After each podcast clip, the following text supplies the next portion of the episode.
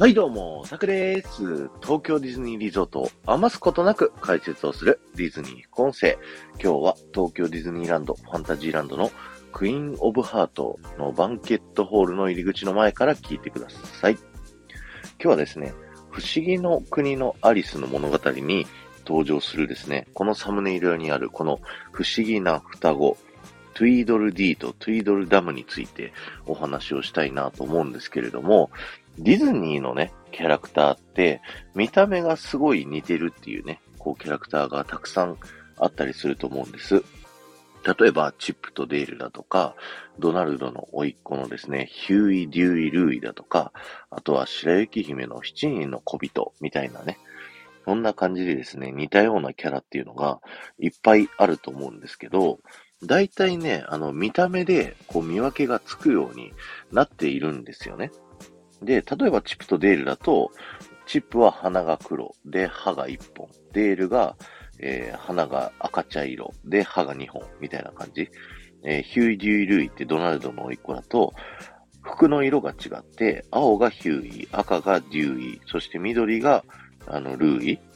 ていう感じでね。そういう感じで、あの、わかりやすいと思うんです。そんな感じでこう似たようなキャラは結構見た目でね、見分けることができるんですけど、今回紹介するですね、トゥイドル D とトゥイドルダムはですね、見分けがこう全くつかないんですよね。こうパッと見じゃ全然わからないっていうね。この D とダムの、えー、二人のあの見分け方というのをね、ご紹介させていただきたいと思うんですけど、えー、見ていただきたいのがですね、えー、着ている服のブラウスの襟の部分ですね、えー、そちらを見ていただきたいんですけども、襟にですね、小さく名前が刺繍してあるんですね。この名前の刺繍でですね、D とダム、あの、見分けることができますので、ぜひね、あの、グリーティングをするときはですね、あの、彼らの名前を呼んであげるとですね、非常に喜ぶんではないかなと思います。あの、なかなかね、名前を言われないというか、そもそもね、あの、名前自体知らないっていう方も結構いらっしゃると思いますので、D とダムの名前をね、呼んであげてですね、えー、グリーティングを楽しんでみてはいかがでしょうか